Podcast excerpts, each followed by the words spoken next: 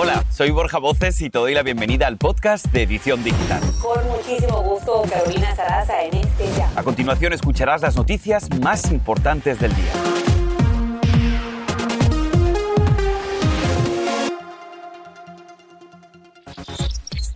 Una lucha desesperada. A esta hora decenas de médicos intentan salvar la vida de varios pacientes quemados y severamente lesionados. El peor incendio de los últimos 30 años de la Gran Manzana. El saldo es mortal. Iremos en vivo.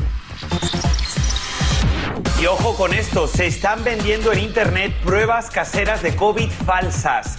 Aquí te vamos a decir cómo reconocerlas para que no te engañen. Y como de película el impresionante rescate de un piloto atrapado. El tren se acercaba y él no podía salir. Te contamos qué ocurrió y qué pasó con él.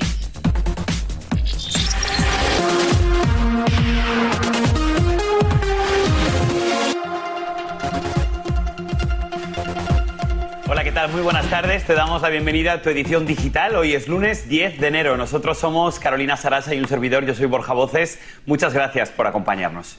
Y arrancamos directamente con la información. A esta hora hay luto, alarma y desesperación en la Gran Manzana. Y es que son varios médicos haciendo hasta lo imposible con los pacientes que han llegado al hospital quemados y severamente heridos.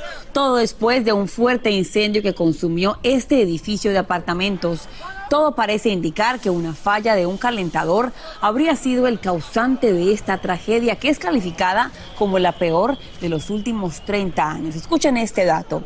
Cada año se reportan 25 mil incendios residenciales por culpa de las fallas de ese tipo de aparatos. Y comenzamos la cobertura en equipo de la edición digital con Blanca Rosa Bridges, que tiene lo último de esa tragedia. Blanca, te escuchamos. Adelante. Carolina y Borja, muy buenos días. Realmente es una manera muy triste de empezar la semana aquí en la ciudad de Nueva York. Mucha conmoción aquí en los alrededores del edificio en donde ocurrió eh, este incendio ayer alrededor de las 11 de la mañana. Hemos estado conversando con algunos residentes en el transcurso de este día y sobre todo ellos eh, apoyan totalmente a las autoridades con respecto a lo que ha ocurrido aquí en términos de las investigaciones. Ellos en el transcurso de hoy día nos han estado diciendo que constantemente las alarmas sonaban alrededor de cuatro a cinco veces diarias y que por eso que ayer cuando sonó la alarma a las 11 de la mañana ellos pensaron que se trataba de una más de ellas y muchos de ellos no se percataron que efectivamente ayer sí era un incendio, un incendio que ha causado la muerte de 19 personas, entre ellas nueve criaturas menores de 17 años. Hasta el momento, como bien decías Carolina, lo que se sabe es que se trató de, de, de este artefacto que estaba funcionando mal. Muchas personas dicen que la calefacción sí funcionaba aquí, pero que a veces no era suficiente y que por eso ellos tenían que recurrir a una portátil, que es muy común en zonas eh, de aquí de Nueva York, sobre todo porque las temperaturas están bajo cero y a veces cuando se trata de estos edificios, las que les proveen no es suficiente, por eso es que ellos ponen calefacción propia que ellos adquieren en cualquiera de estas tiendas. Pues al parecer eso es lo que ha ocurrido aquí, el mal funcionamiento de, esta, de este aparato que, que provocó el incendio. Una de las cosas que han, han quedado claras con respecto a este incendio, Carolina, es que ayer la tragedia definitivamente pudo haberse evitado. Lo importante en estos casos es que todos recordemos que no son las llamas las que, las que matan solamente, sino precisamente el humo, que fue lo que ha pasado ayer. Ayer las llamas se quedaron totalmente concentradas en la habitación del 3N, que fue donde empezó el incendio, pero el humo recorrió a todo el edificio y eso fue la causa principal de la muerte de todas estas 19 personas. Carolina. Y Blanca, justamente se recomienda, según las autoridades, que la gente, si es posible, cierre la puerta para que el incendio no se propague más rápido. Pero directamente el tema de las familias indocumentadas se habló esta mañana en la conferencia de prensa de ayuda disponible. ¿Qué pasa con aquellos que no tienen documentos? Ha sido muy clara no solamente el alcalde, sino la gobernadora de Nueva York, ayer Carolina, diciendo que aquí no se trata de las personas que tienen documentos o no, aquí no se trata de personas indocumentadas, aquí se trata de personas que vivían en Nueva York, a quienes se les va a dar absolutamente todo, eh, la ayuda no solamente de la Cruz Roja, sino de las propias autoridades. Ya están ubicadas desde ayer, con algunos de ellos hemos conversado y por, el momento, por lo menos, están eh, satisfechos con el servicio que les están dando. Regreso con ustedes. Pues muchísimas gracias, Blanca, por tu reporte. Y como ustedes podrán imaginar, muchas de las familias afectadas por este incendio han tenido que pasar la noche en hoteles o incluso también en casa de algunos conocidos. Fabiola Galindo nos trae algunos de estos dramáticos testimonios. Fabiola, muy buenas tardes. Adelante. Efectivamente, y en ese edificio de 19 pisos habían unos 120 apartamentos. Estamos hablando de cerca de 200 familias que en este momento han quedado sin vivienda, desamparados. Muchos de ellos pasaron la noche en hoteles cercanos que la ciudad les ha facilitado o también en un albergue temporario que se armó en una escuela justo al lado del edificio que se incendió. Y muchas de esas familias en este momento lo que están buscando es una, una vivienda permanente porque al menos 14 apartamentos han quedado completamente inhabitables de acuerdo con cifras oficiales. Así que la gobernadora de Nueva York ha dicho que dentro de su presupuesto de este año va a crear un fondo para estas familias y que ellas podrán tener acceso a esta ayuda sin importar su estatus migratorio. Nosotros hemos podido conversar con una de estas sobrevivientes que pasó la noche eh, o varias horas en el hospital. Ella fue rescatada a través de una ventana, tuvo que salir por una ventana de su apartamento en el sexto piso. Escuchemos. Cuando yo bajo, que veo que él no bajó, que veo que se está devolviendo el bombero, fue el peor momento de mi vida, porque lo que pensaba era, mi hijo ahí arriba, ¿qué va a pasar? Pero gracias a Dios el bombero que me rescató a mí fue y lo buscó son definitivamente momentos aterradores y sabemos que hay muchas eh, páginas de internet que se están abriendo para brindar ayuda a estas personas y lo que las autoridades están diciendo por ahora es de que se limiten a que si quieren dar ayuda lo hagan a través de la página web del municipio de Nueva York para que podamos asegurarnos que esa ayuda llegue a estas familias. Sabemos que son por lo menos estas 19 familias de, de 19 personas que han fallecido quienes además van a tener que tener estos gastos de los, eh, de los funerales que se esperan ocurran en los próximos días. Es todo por mi parte. Ahora yo regreso con ustedes. Fabiola, gracias. Y es que como te hemos comentado aquí en la edición digital, todo indica que este terrible incendio fue ocasionado a raíz de una falla de un calentador eléctrico. Cada año se reportan miles de accidentes e incendios cuando no se usan de la forma correcta, especialmente durante esos meses de frío y nieve. Y le preguntamos a Erika Benítez, portavoz de los bomberos de Miami-Dade, y aquí lo que nos dijo. Bueno, para evitar los incendios al utilizar los calentadores portátiles es muy importante que siempre inspeccione el calentador antes de usarlo. Asegúrese de que no haya enchufes rotos o agrietados o conexiones sueltas. También les pedimos que siempre reemplace las piezas rotas o el mismo calentador antes de usarlo o obtenga uno, uno nuevo. Eh, la mayoría de las muertes y los incendios que vemos relacionados con la calefacción en el hogar ocurren debido a que el calentador portátil estaba o demasiado cerca de los muebles, de la ropa o de un colchón. También es muy importante que se asegure de que su calentador esté al menos tres pies de distancia de cualquier cosa que se pueda quemar. Solamente le recomendamos que conecte estos calefacciones o estos calentadores portátiles directamente al enchufe de la pared.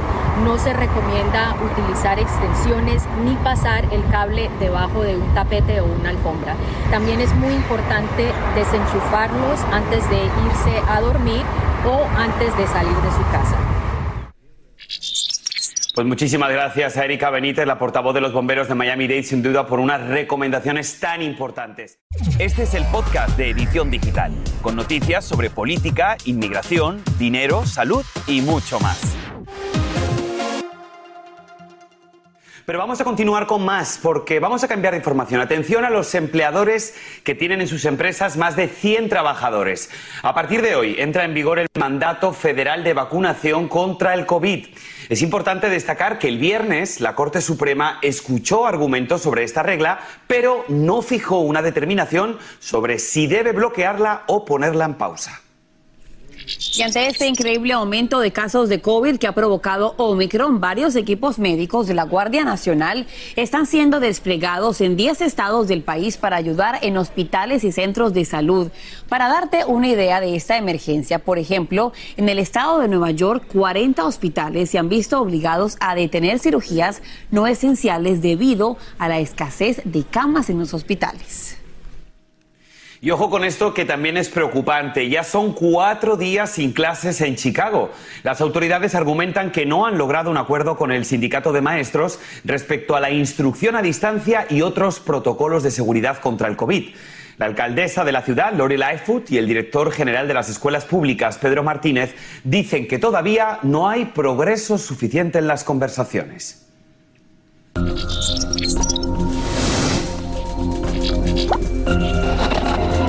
Y en casa son millones de personas buscando una prueba de COVID casera. Ante esta desesperación han surgido algunas que son falsas. En Internet están vendiendo y son realmente un fraude. Pero ¿cómo saber cuál es? La Comisión Federal de Comercio pide que solamente compres alguna de las más de 40 que están aprobadas en este momento por la FDA. Verifica que lo que vas a comprar no esté en esa lista de productos falsos que tiene la FDA en su página de Internet. Si no sabes cuál comprar, mira las que sugieren médicos y centros de salud.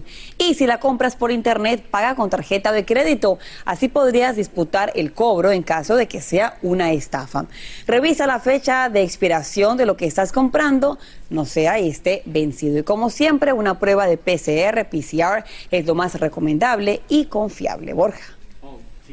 Y fíjate, Carolina, que siguiendo con el tema, de verdad que esto es de escuchar y no creer, porque en medio de, como estamos escuchando, una auténtica escasez de pruebas caseras de COVID, las autoridades de Florida reconocen que dejaron expirar por lo menos un millón de, de COVID del 26 al 30 de diciembre. Dicen que esto pasó por la supuesta falta de demanda de personas necesitadas de una prueba rápida en el hogar. Y justamente para hablar de este tema nos conectamos en vivo hasta Houston, Texas, con el doctor Joseph Barón para que nos dé un poco más de información de lo que la gente en este momento quiere saber. Doctor, bienvenido como siempre a la edición digital.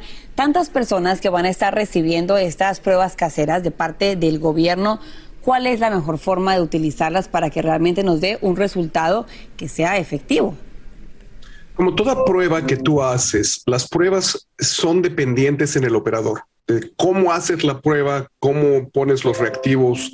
Tienes que seguir las instrucciones al 100%. No nada más hay instrucciones escritas, también hay videos que puedes encontrar eh, en Internet de cómo se debe de hacer esto. Sin embargo, acuérdate que hasta el 20% de estas pruebas pueden ser negativas y tú ser positivo.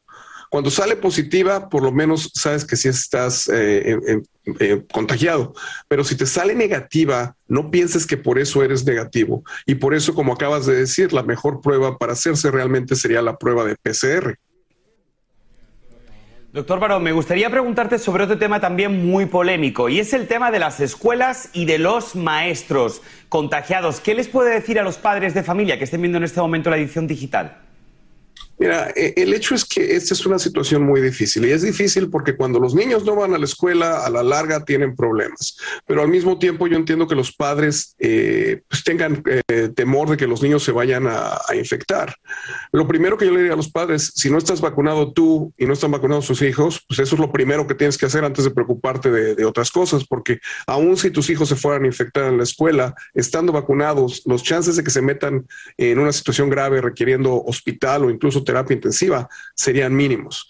Segundo, eh, como yo estoy viendo ahorita Omicron, a todos nos va a dar. Ahora sí que ah, hay gente que no tiene Omicron, que le va a dar Omicron y los que ya tienen Omicron. Y tarde o temprano esto va a pasar porque es extremadamente contagiosa, pero es muy ligero los síntomas y, los problemas que está dando. Los pacientes que están siendo hospitalizados son pacientes que tienen comorbilidades, gente que no ha estado vacunada y son los que se meten en problemas. Entonces a los padres les diría que también tengan en consideración la salud mental de sus hijos. Y doctor, estamos viendo personas contagiadas con COVID y que están dando positivo por varias semanas, incluso sin síntomas. ¿Es la infección de Omicron un poco más larga, cree usted, que Delta, por ejemplo? No, mira, lo que pasa es que el virus se queda en tu cuerpo, el virus vive únicamente una semana. Pero después de esa semana se pueden quedar partículas del virus en tu cuerpo. Cuando tú haces una prueba PCR, lo que haces es amplificas esas partículas y entonces la máquina piensa que tú sigues estando positivo. Nosotros hemos tenido pacientes que están positivos por ocho semanas. Sin embargo, únicamente eres infecciosa en los primeros ocho a diez días de la enfermedad y generalmente no sabes cuando tú tienes eh, los síntomas que ya llevas dos o tres días infectado. Entonces, una semana después de que saliste positivo es más que suficiente para, para, para que te sientas tranquila que ya no vas a infectar a nadie más. Eso sin duda son buenas noticias, sobre todo por la parte que me toca. Muchísimas gracias, doctor Joseph Barón, por haberte conectado con nosotros aquí en la edición digital. Y siguiendo con el tema de la pandemia, el Papa Francisco sugiere que vacunarse contra el COVID es una obligación moral y señala que la gente ha dejado de inmunizarse por información sin fundamento rechazando una de las medidas más efectivas para salvar vidas. Estas fuertes palabras del jerarca católico las pronunció durante su discurso anual ante los embajadores acreditados del Vaticano. Y escuche esto porque se ha vuelto viral el video de un piloto que es rescatado por policías de Los Ángeles segundos antes de que un tren embistiera su aeronave. Andrea León tiene las impactantes imágenes y les advertimos que son bastante dramáticas. Este impactante video muestra el preciso momento en el que varios agentes del Departamento de Policía de Los Ángeles rescatan a un piloto de una avioneta derribada, segundos antes de que un tren chocara contra esta. Se escucha a alguien gritando mientras el tren se acerca a gran velocidad y toca la bocina. Las imágenes de la cámara corporal de la policía muestran a los oficiales sacando al hombre ensangrentado antes de que el aparato fuera aplastado por el tren que se aproximaba. Otro video de un usuario de redes sociales muestra la dramática escena desde otro ángulo. Todo esto ocurrió después de que el piloto de la avioneta hiciera un aterrizaje de emergencia en las vías del tren en el barrio de Pacoima. El piloto era el único ocupante de la aeronave que se estrelló después de perder potencia. Las autoridades no han dado más información sobre el accidente ni sobre cómo se encuentra el piloto accidentado.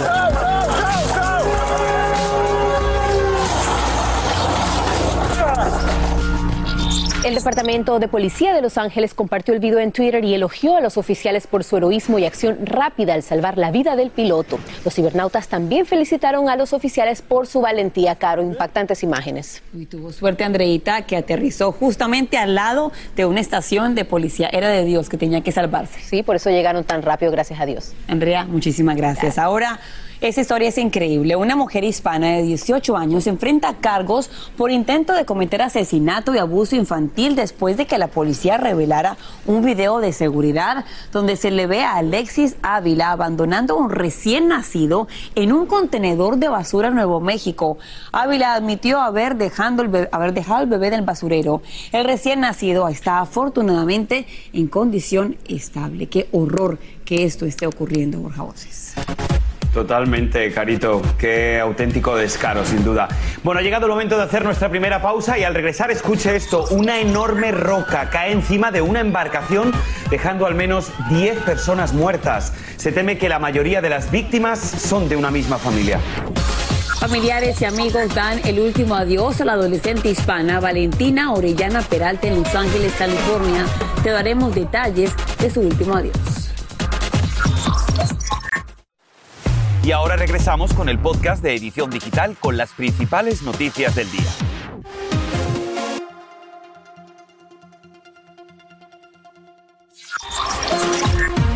Seguimos con más aquí en tu edición digital y tienen que ver esto, son imágenes aterradoras. Miren, este es el momento en que una enorme roca se derrumba en un cañón de Brasil y cae encima de una embarcación, dejando al menos 10 personas sin vida.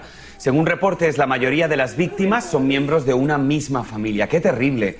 Este atractivo lugar es visitado cada fin de semana por unas 30.000 personas que miran las inmensas paredes de rocas y cascadas. ¡Qué tragedia, Dios mío! Impresionantes imágenes. Mientras tanto, familiares y amigos se reúnen hoy para dar ese último adiós a la jovencita Valentina Orellana Peralta. La adolescente hispana de 14 años murió alcanzada por una bala perdida disparada por un policía en un centro comercial de Los Ángeles. Los servicios religiosos y las palabras de elogio corren a cargo del reverendo Al Sharpton. Los abogados de la familia también hablan en ese funeral y reiteran su pedido de justicia para la joven asesinada. Castellanos está en California. He seguido este caso paso a paso y nos cuenta más de la investigación y de este último adiós. ¿Qué tal? Muy buenas tardes. Hoy sin duda es uno de los días más tristes para los padres de Valentina Orellana Peralta, la jovencita de 14 años, quien trágicamente murió al ser impactada por una bala proveniente de los policías del departamento de Los Ángeles cuando ella y su madre estaban de compras en una tienda Burlington días antes de la Navidad en la ciudad de North Hollywood. La policía respondió a la tienda porque varias llamadas de emergencia indicaron que había un hombre que estaba atacando atacando a los clientes y que posiblemente estaba armado con un arma de fuego. Cuando la policía llegó al lugar, el hombre estaba golpeando a una mujer. Ellos abrieron fuego. Una de esas balas atravesó una pared impactando a Valentina, quien trágicamente murió en los brazos de su madre. Hoy se llevará a cabo ese funeral de la jovencita y el líder y activista por los derechos civiles, Al Sharpton, está programado para oficiar el servicio fúnebre. La información que tenemos desde Los Ángeles, Dulce Castellanos, regreso con ustedes. Gracias, Dulce. Bien, pues vamos a hacer una corta pausa y al regresar todo es un misterio. Escuche bien, la policía de Orlando, Florida, está investigando la muerte en un hotel del comediante y actor Bob Saget. Al regresar tenemos los detalles de la investigación. Ya regresamos. Este es el podcast de Edición Digital, con noticias sobre política, inmigración, dinero, salud y mucho más. Y seguimos en vivo contigo en la edición digital. Te contamos que la policía de Orlando, Florida, investiga la muerte del actor Bob Saget, muy conocido por la conocida serie de televisión Full House. El actor fue encontrado muerto en la habitación de un hotel. No se han reportado señales de violencia ni consumo de drogas. Y en las redes se multiplican los comentarios. Las gemelas Mary Kate y Ashley Olsen dijeron, Bob era el hombre más cariñoso y generoso. Sabemos que seguirá estando a nuestro lado para guiarnos con la misma gracia que siempre. También John Stamos reaccionó en redes diciendo lo siguiente, estoy destrozado, nunca jamás tendré otro amigo como él, te quiero mucho, Bobby, en paz descanse, el padre de América. Sin duda una triste noticia. Vamos a cambiar de información porque el tenista serbio Novak Djokovic fue puesto en libertad del hotel en Australia donde estaba retenido en cuarentena después de que un juez le dio la razón. El gobierno australiano le canceló su visado argumentando su derecho a rechazar a cualquier persona que suponga un riesgo potencial para la salud porque no está vacunado. A pesar de las noticias positivas para la estrella del tenis, aún no está claro si podrá competir en el abierto de Australia, que es este fin de Y esto sí que llena de orgullo. Borja Encanto gana el Globo de Oro como la mejor película animada de este 2022. Es así como la cinta de Disney inspirada en los paisajes y la cultura colombiana supera a otras películas nominadas. Y debido a la pandemia, la academia no pasa por su mejor momento. Y es que la ceremonia fue privada y además tampoco fue transmitida en vivo. Pero sin duda los latinos, no sé qué opinas Carolina, pero estamos totalmente de moda. Totalmente, también la edición digital está de moda, así que mañana mucho más aquí en su noticiero lo esperamos para que siempre esté de moda e informado con nosotros. Hasta mañana. Así me gusta, buena manera de terminar el noticiero de hoy. Hasta mañana. Y así termina el episodio de hoy del podcast de Edición Digital. Síguenos en las redes sociales de Noticiero Univisión Edición Digital y déjanos tus comentarios. Como siempre, muchas gracias por escucharnos.